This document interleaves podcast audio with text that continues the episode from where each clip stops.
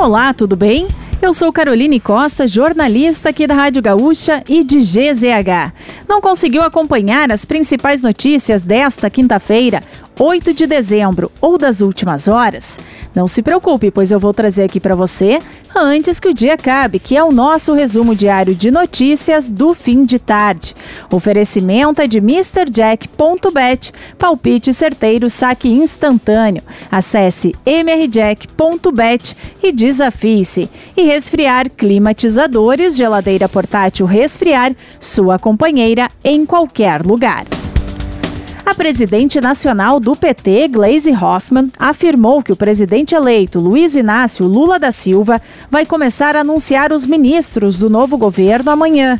A ideia original era deixar os anúncios para depois da diplomação, marcada para o dia 12, mas segundo Gleisi já tem muita especulação.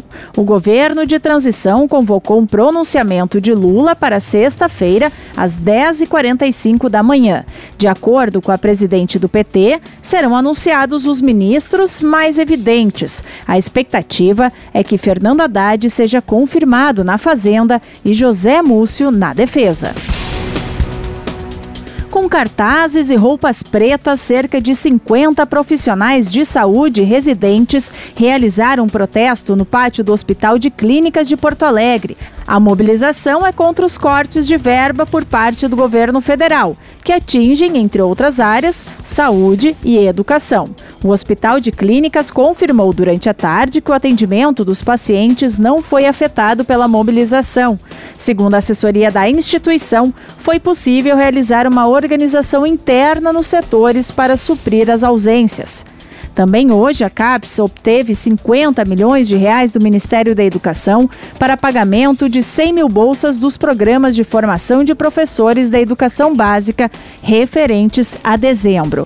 O valor para pagamento de pesquisadores de pós-graduação segue congelado.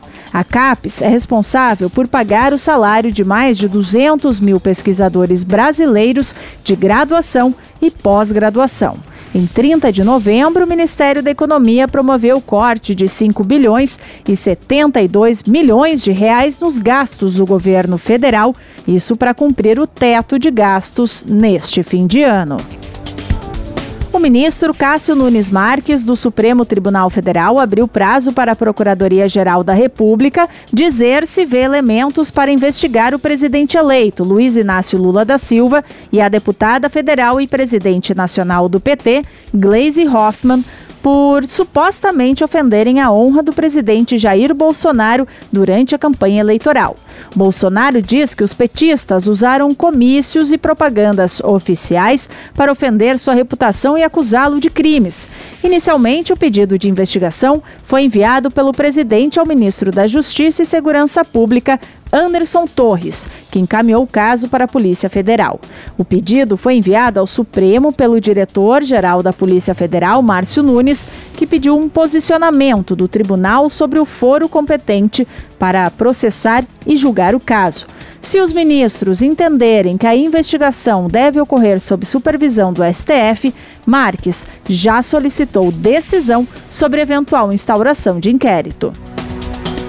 A Justiça determinou nesta quarta-feira o pagamento de 193 milhões de reais à Prefeitura de Porto Alegre por empresas responsáveis pelas obras que deveriam ter sido realizadas no entorno da Arena do Grêmio. A decisão da décima vara da Fazenda Pública atende a um pedido da Prefeitura da capital e do Ministério Público do Rio Grande do Sul e determina aí um prazo de 15 dias para o depósito ser efetuado. As empresas ainda podem recorrer.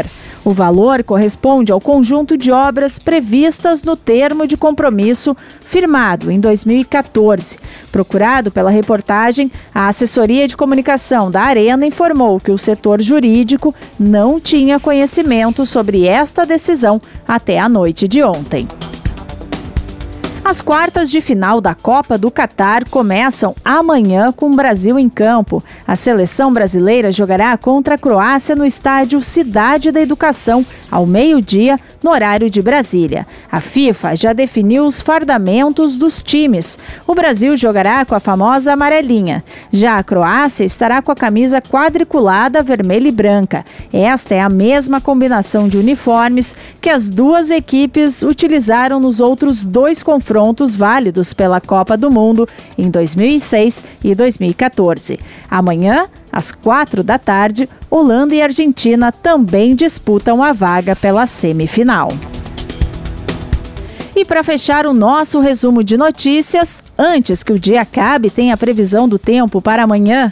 Sexta-feira será o dia mais quente da semana, com temperaturas passando dos 40 graus em algumas cidades. O tempo ficará firme, sem chuva, na maior parte do estado. No entanto, a previsão de pancadas fortes e isoladas na campanha, fronteira oeste, região central e no noroeste. Em São José dos Ausentes, é esperada temperatura mínima de 14 graus. Porto Lucena e Porto Xavier podem chegar a 42. Em Porto Alegre, os termômetros ficam entre 20 e 38 graus.